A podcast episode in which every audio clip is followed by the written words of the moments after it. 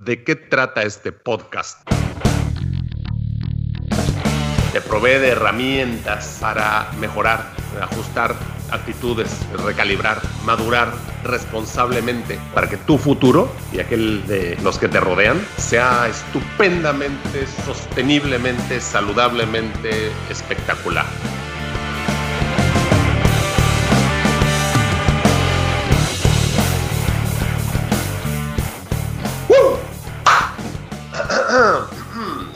De agua mineral. Yo creo que solamente un nerd se pone feliz cuando lee esos artículos. y al parecer ese nerd soy yo.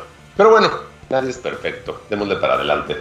Este fantástico podcast del día de hoy va a intentar, espero que sea de manera exitosa, explicar un suplemento que se vende comúnmente, no es caro, que se llama CLA, en inglés Conjugated Linoleic Acid. En español sería ácido linoleico conjugado. Entonces, este suplemento, el famoso CLA, ¿qué es y para qué se utiliza? Resulta que el ácido linoleico conjugado es una molécula que forma parte de la familia de los PUFA, Polyunsaturated Fatty Acids, o sea, ácidos grasos poliinsaturados. La saturación es cuando las cuatro ligaduras del carbono están ocupadas y la insaturación es cuando hay una doble ligadura. Y entonces los poliinsaturados tienen varias dobles ligaduras a través de la molécula. ¿Dónde se encuentra? ¿De dónde se obtiene? Pues créalo o no, viene en la carne y en los productos lácteos, en la grasa de la carne y los productos lácteos. Y el nivel, la cantidad de CLA, o sea, de ácido linoleico conjugado de la carne, del ganado, mejor dicho, puede ser mejorada, o sea, aumenta cuando al ganado se lo alimenta con pasto fresco en vez de alimentarlo con otros, otras eh, fuentes de nutrición, incluyendo maíz. Es una razón adicional por la cual se sugiere siempre buscar grass-fed beef, que en español sería carne de res de pastoreo. Entonces, bueno, em, hay bastantes estudios, em, publicaciones y demás. He revisado tres para este podcast y vamos a platicar más sobre la interacción, cómo funciona y para qué se recomienda. Entonces, em, este estudio y, y todos ellos hablan de un gen que se llama PPARG, la G es de gamma, PPARG, que tiene que ver con, entre otras cosas, la utilización de grasa como fuente de combustible en, humanos y otros mamíferos. Y también qué rápido entras o sales de cetosis. Entonces, afecta cuando uno ingiere este ácido graso, dependiendo de la expresión genética que uno tenga de este gen, el PPARG, genera un cambio de expresión, o sea, altera la expresión de este gen. En algunas personas generando efectivamente este deseado efecto de mm, precipitar, aumentar, generar la utilización de grasa corporal como fuente de energía. O sea, dicho de manera coloquial, bajar grasa corporal. Entonces, este artículo va a formar parte de, las, de la bibliografía de esta publicación. Tengo aquí otro. Bueno, el artículo anterior es de fecha 2009 y no por eso está mal. ¿eh? la ciencia con evidencia así es como va construyendo el, enorme edificio de conocimiento, basándose en una fuerte, una fuerte este, base, una base con evidencia. Este otro artículo revisa la expresión genética del CLA en el tejido adiposo humano, dependiendo, como ya lo platicamos hace rato, del gen y de la expresión genética del PPARG2, de los polimorfismos, ¿no? Y eso es interesante, este artículo es del 2000, fíjate, es del 2009 también. Y entonces habla de que algunas variantes de este gen, PPAR gamma 2, se asocia con una disminución del riesgo de resistencia a la insulina. Y en esa época, hace 12, 13 años, se estaba estudiando esto por la relación que hay entre la ingesta de algunos ácidos linoleicos conjugados, porque hay muchos, ahorita lo vamos a ver, y el efecto en composición del cuerpo, inclusive cáncer, aterosclerosis, diabetes, obesidad, inflamación y algunos efectos um, sí se demostraron en pruebas con animales y otros eh, al tratar de pasarlos a estudios con humanos no eran siempre eh, consistentes. Ese es el, detalle importante de hacer pruebas con animales, que no necesariamente es cierto para humanos, lo que se encuentra en algunos animales. Mm, en este estudio en particular se investigó la suplementación con CLA en la expresión genómica de biopsias de tejido adiposo en seres humanos. Entonces, bueno, los resultados están aquí y la conclusión. La conclusión es que efectivamente hay una, hay una relación, hay una influencia, pero es isómero específico, o sea, no cualquier este tipo de CLA, porque no es una sola molécula, hay isómeros, o sea, son moléculas que se llaman igual, pero tienen distinta conformación en el espacio. ¿no? y cómo estos distintos isómeros influencian el metabolismo de glucosa y de lípidos, depende del genotipo. Entonces hay personas que les da el efecto esperado y hay otras personas que no. Muy bien, pues el término ácido linoleico conjugado describe un grupo de ácidos, de ácidos grasos de 18 carbones de, de carbonos de longitud con dos dobles ligaduras. Y estos, estos, em, estas grasas, estos ácidos grasos se forman a través de hidrogenación enzimática del el ácido linoleico en rumiantes, o sea, en animales que comen pasto, como la vaca, como la res. Y se encuentran en las grasas y, eh, y en, en, los lácteos. ¿no? O sea, nosotros eh, utilizamos ghee o mantequilla clarificada, ahí están estas sustancias. De los varios isómeros el más predominante, el más común en la comida es el CIS9 trans 11. Y en algunos productos, en algunos suplementos se ve como C9T11. ¿Y por qué es importante este detalle? Pues porque los demás mm, pueden no funcionar, ¿no? Entonces es el típico caso de que te, compras y te empiezas a tomar un suplemento que te recomendaron que muy bueno y no te hace nada. Pues porque una de dos, o tu expresión genética no funciona igual que la otra persona que sí le, que sí le dio resultados, y o la molécula no es la misma, aunque se llame igual o parecida. Por eso son, por eso son isómeros. ¿no?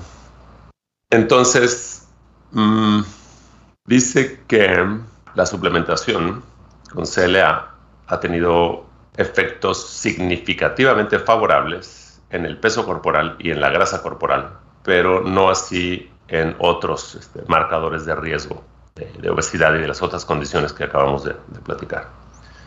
Y entonces, claro, esto se, explica pues por el tiempo que han llevado los estudios y también la dosis que se ha tomado, ¿no?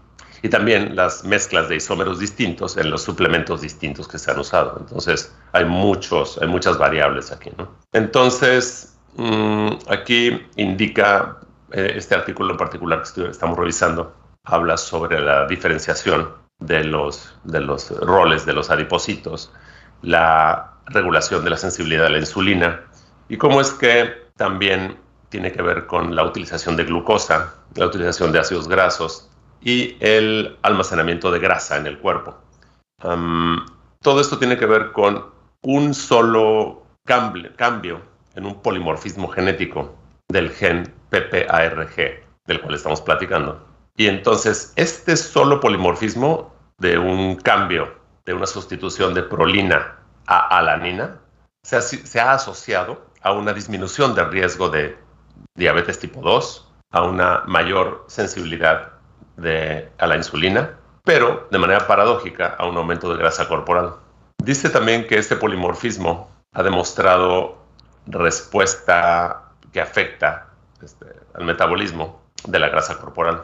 Y así se va juntando este enorme capítulo del saber humano. El artículo es extenso, es interesante, es complejo. Me voy a brincar a unas, a unas secciones donde habla de otros genes y habla de muchos genes, desde receptores de LDL, que es Low Density Lipoprotein, lipoproteína de baja densidad, mal llamado colesterol malo, tiene que ver con otros genes como, por ejemplo, el ABCA9, que es ATP Binding Cassette Subfamily A Member 9.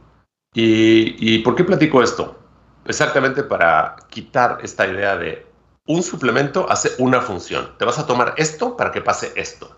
Y no es así, de ninguna manera. Es muchísimo más complejo. Y hay otro, otro receptor transportador para LDL, que es la lipoproteína de baja densidad oxidada, que es el CD, CD36. Y entonces, em, todo esto tiene que ver con la movilidad de los ácidos grasos.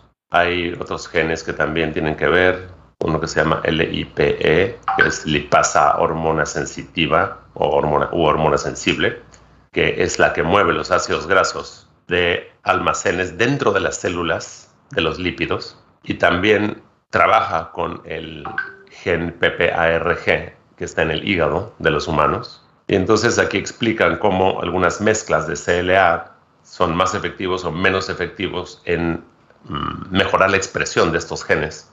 Está otro que menciona que es el CA3, que es anidrasa carbónica 3, que provee los iones de bicarbonato necesarios para convertir acetilcoenzima A en malonilcoenzima A, que son los ladrillitos de los cuales se arman los ácidos grasos y tienen que ver con disminuciones de leptina y aumento de insulina, etcétera, etcétera, etcétera. Hay otro gen que es el fatty acid synthase, sintetasa de ácido graso, que es una enzima multifuncional que tiene que ver con el uso del CLA y también se ha estudiado de acuerdo a los tratamientos con suplementación con CLA. Hay otra, hay otra que se llama, otra enzima que se llama desaturasa estearoil coenzima A, que tiene que ver con la biosíntesis de ácidos grasos. Y esta enzima genera dobles ligaduras en una posición que se llama delta 9 en algunos ácidos grasos. Y entonces de esta, esta enzima es la que tiene que ver con la velocidad de biosíntesis de esos ácidos grasos monoonsaturados. Hay otro que es fatty acid desaturasa 1, desaturasa de ácidos grasos 1, que cataliza la síntesis dentro, endógena, de ácidos grasos que incluyen el ácido araquidónico y, los eicosanoides, que son, um, estos fueron hechos famosos por la, por la dieta de la zona, también hace, hace un par de, decenas de años, donde se manejaba un aumento de omega 3 y una disminución de omega 6 para mm, modificar la, cantidad de ácido araquidónico y de eicosanoides proinflamatorios, ¿no? Entonces, aquí tiene que ver. Y habla de factores de transcripción, etcétera, etcétera, etcétera. Nuclear Factor of Activated T Cells 5 tiene que ver con mm, mm, la reducción de la expresión de estos genes utilizando distintas mezclas de CLA. Entonces se dan cuenta de que tiene muchísimos efectos este tipo de, de sustancias. Hay otro que también afecta, que se llama CREB5, que es este CAMP, Responsive Element Binding Protein 5. Es otro factor de transcripción que también cambia la, la, expresión cuando hay una ingesta de estas sustancias, ¿no? Adipoquinas como la leptina también tiene que ver. Entonces la leptina, pues lo que hace es que disminuye depósitos de grasas mediante la degradación de ácidos grasos Em, mediante la inducción de otro gen que se llama UCP2, que en inglés es un coupling protein 2, y otro que se llama CPT1, que es palmitotransferasa 1 carnitina, que son enzimas, son genes que producen enzimas clave para la beta oxidación. Entonces tiene que ver con la disminución de acetilcoenzima carboxilasa, que es otro gen que se afecta, y también está relacionado con la disminución de la, en la ingesta de alimento. Dice también que la leptina, y ese es un pequeño paréntesis, induce la producción de superóxido mitocondrial y afecta a la función MCP1, que es la proteína monocitoquemotáctica en las células del endotelio.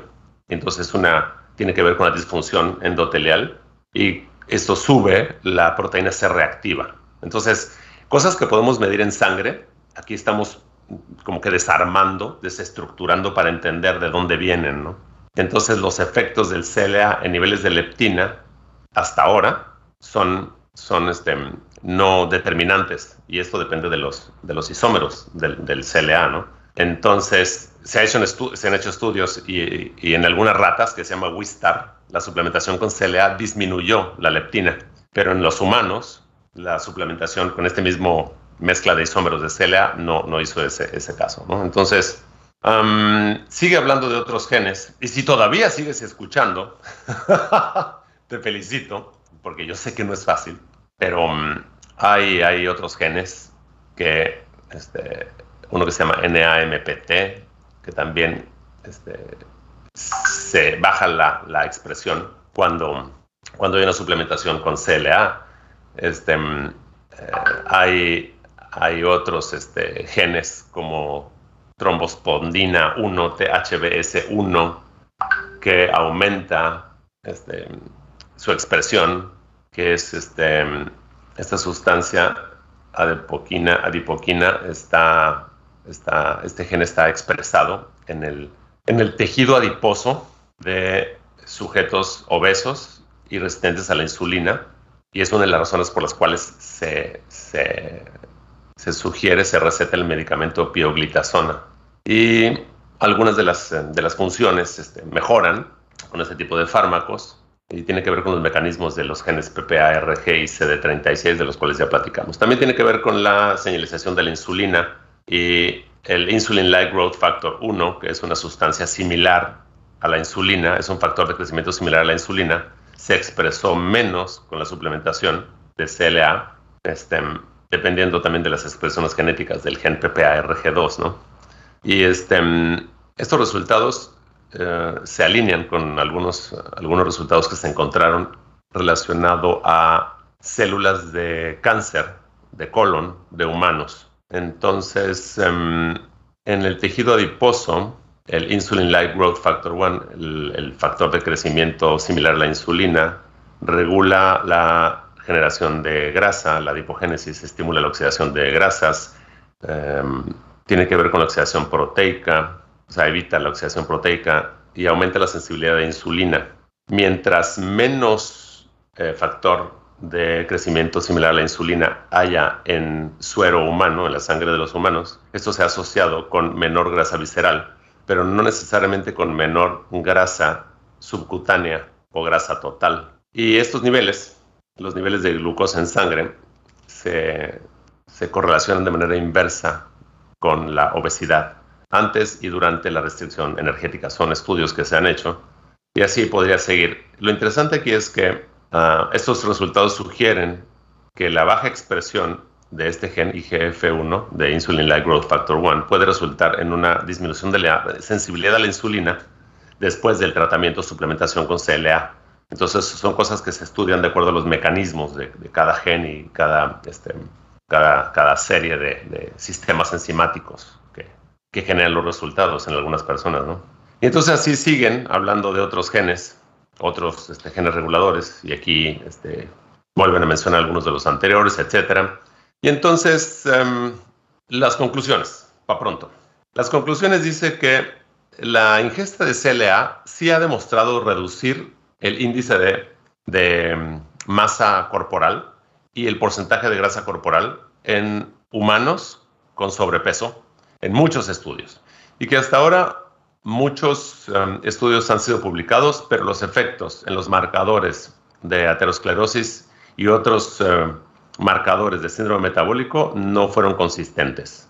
Y muy poca información hasta esta fecha se encontraba sobre el efecto de los isómeros individuales del ácido linoleico conjugado. Y este estudio da nueva información sobre los efectos que genera un solo isómero de CLA en múltiples genes que están presentes en el tejido adiposo humano.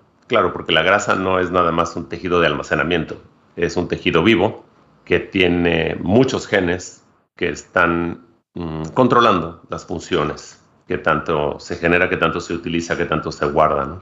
Entonces se sigue estudiando los mecanismos de los isómeros y dice que dos genes tuvieron efectos significativamente, estadísticamente significativos con la intervención de CLA y que en conclusión la intervención con la mezcla de isómeros de CLA tuvo el mayor efecto en la enzima eh, clave de síntesis de ácidos grasos poliinsaturados, que se llama FADS1, la cual indica efectos antiarterioscleróticos y antiinflamatorios. Mm, esta mezcla, esta, este tratamiento suplementación con la mezcla de isómeros de CLA, este, generó diferencias específicas en el genotipo, en las expresiones genéticas de PPAR gamma y PPAR, y que dependen estas del, gene, del, gen este, que, genera leptina, que produce leptina.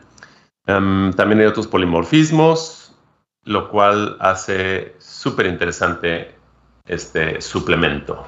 Pero si sigues aquí, ahí va el premio. ¿Cuál es el premio, Arturo? El premio es otro estudio de hace ya unos añitos, del 2009, donde indican que el ácido conjugado, linoleico conjugado, inhibe la expresión de un gen que se llama THRSP y genes eh, que sintetizan ácidos grasos, como ya vimos, pero sobre todo que um, afecta, afecta, um, disminuye el crecimiento de cáncer en tejido mamario humano y también en células liposarcoma, lo cual es verdaderamente espectacular. Entonces, te lo voy a traducir.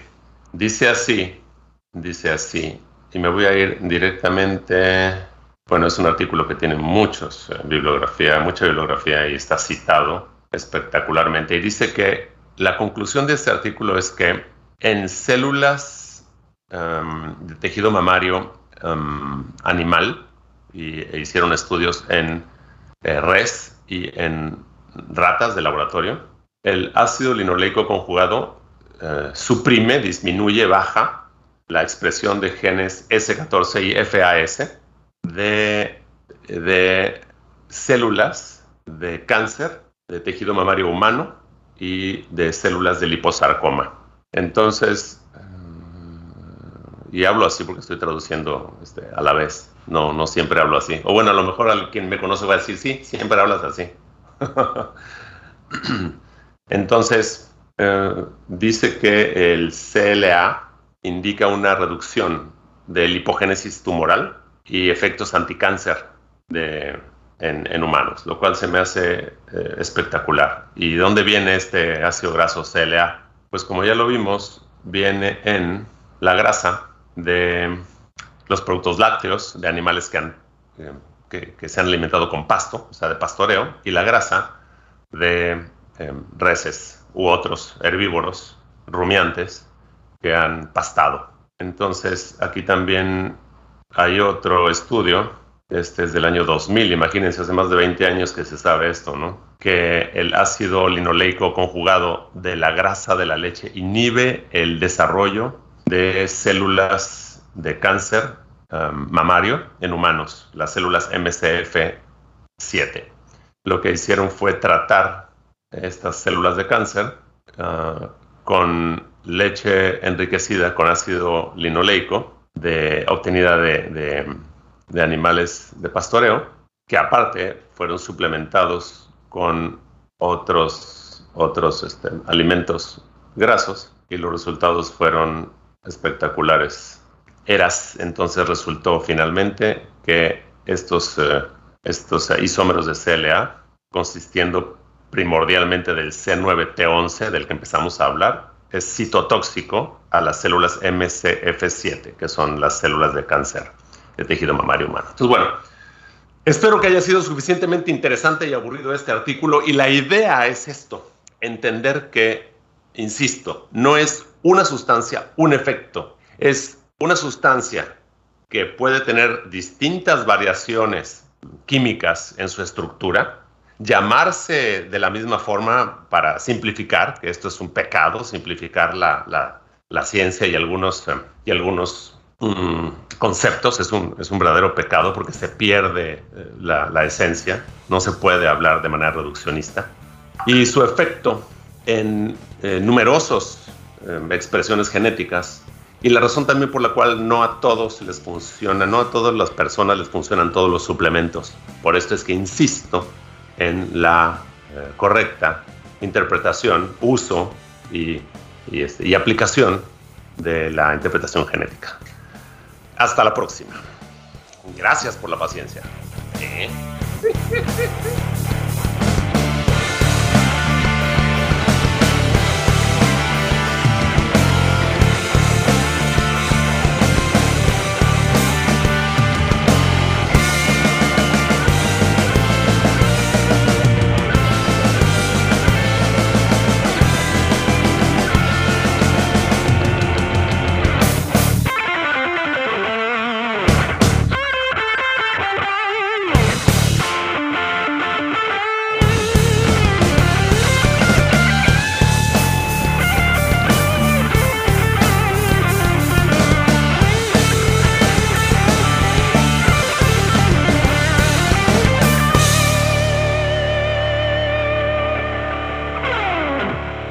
podcast se hace exclusivamente para propósitos de información general. Las declaraciones y opiniones expresadas en este podcast no constituyen consejos médicos. Este podcast, incluyendo Arturo Singer, Néstor Leal y los productores, se deslindan de cualquier responsabilidad por cualquier efecto adverso relacionado al uso de la información aquí contenida. Las opiniones de los invitados son propias y este podcast no promueve ni acepta responsabilidad alguna por las declaraciones de los invitados. Este podcast no hace representaciones ni da garantías de las cualificaciones o credibilidad de los invitados. Este podcast puede incluir promoción o publicidad pagadas para productos o servicios. Los individuos en este podcast pueden tener un interés económico directo o indirecto en los productos y servicios referenciados en el podcast. Si cree que tiene un problema médico, un médico autorizado.